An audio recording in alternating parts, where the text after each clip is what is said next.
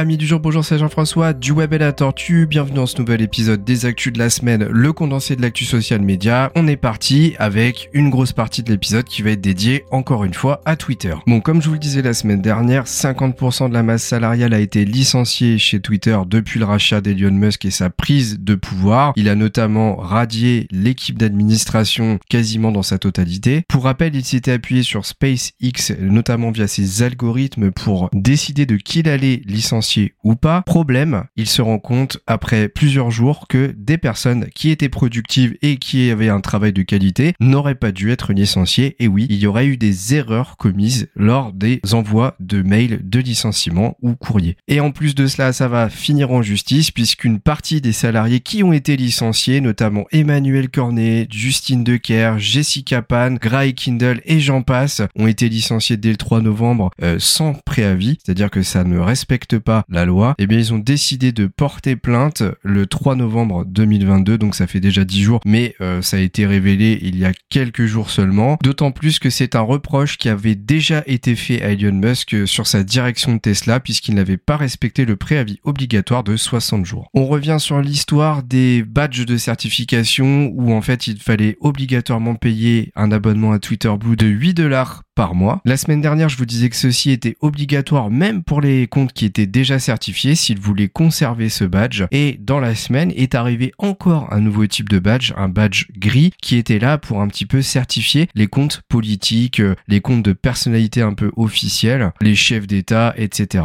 Et donc durant la semaine, ces badges ont été ajoutés, puis retiré. En parallèle de cela, l'ajout de Twitter Blue avec l'abonnement à 8 dollars pour obtenir le badge de certification bleu est arrivé. Mais finalement, marche arrière d'Elon Musk qui décide de laisser, de maintenir le badge de certification aux personnes qui l'avaient déjà avant l'arrivée de cette option. Ils vont donc pas être obligés de payer pour le conserver. Et finalement, au 13 novembre, donc aujourd'hui au moment où j'enregistre ce podcast, eh bien, l'ajout des badges de certification via Twitter Blue est en stand-by. Pourquoi? Eh bien simplement parce que grâce à ce nouveau type d'abonnement, eh bien même les faux comptes peuvent demander l'ajout de ce badge de certification, ce qui fait qu'il y avait une prolifération de demandes de badge de certification via Twitter Blue qui étaient validées, alors que ce sont des comptes qui sont certainement des bots derrière ou des choses qui sont totalement automatisées. Autrement dit, personne n'est vraiment physiquement présent pour gérer ce compte. Et donc en attendant que ce système d'obtention de badge de certification soit amélioré et un petit peu plus sécurisé, eh bien pour l'instant vous ne pouvez simplement plus le demander.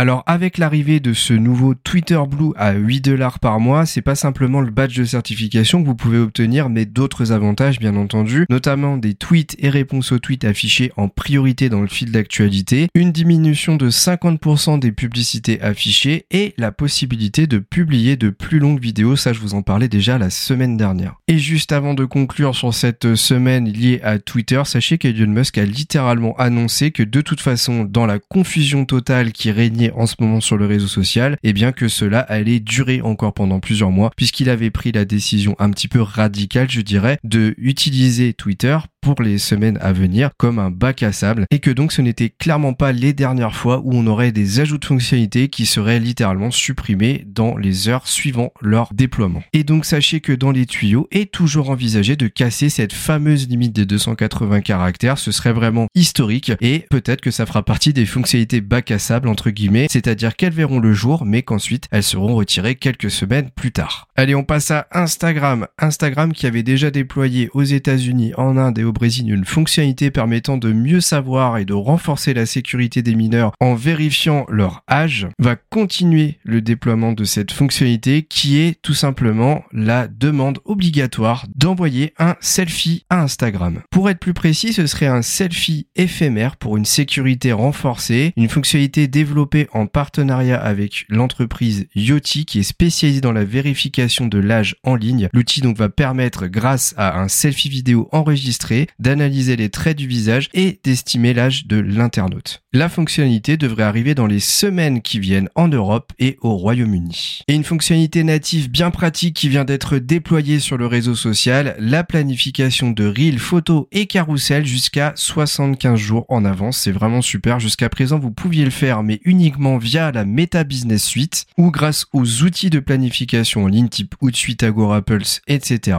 Il est donc possible de le faire directement sur votre application Lorsque vous créez une publication, sélectionnez paramètres avancés, sélectionnez programmer ce poste, choisissez la date et l'heure du poste, revenez sur votre publication, puis sélectionnez programmer, le tour est joué. Allez, petite news concernant le groupe Meta et pas des moindres, puisque la maison mère de Facebook annonce la suppression de 11 000 emplois. L'entreprise justifie cette réduction d'environ 13% par des performances financières décevantes. Hein, je vous l'avais déjà annoncé dans les semaines qui se sont écoulées. Les chiffres de Meta sont vraiment historiquement faibles. C'est certainement l'un des plus gros plans de licenciement de l'histoire de la tech, puisque Snapchat, fin août, avait licencié 1200 employés, soit 20% de ses effectifs. Là, imaginez-vous, c'est 11 000 personnes, c'est énorme.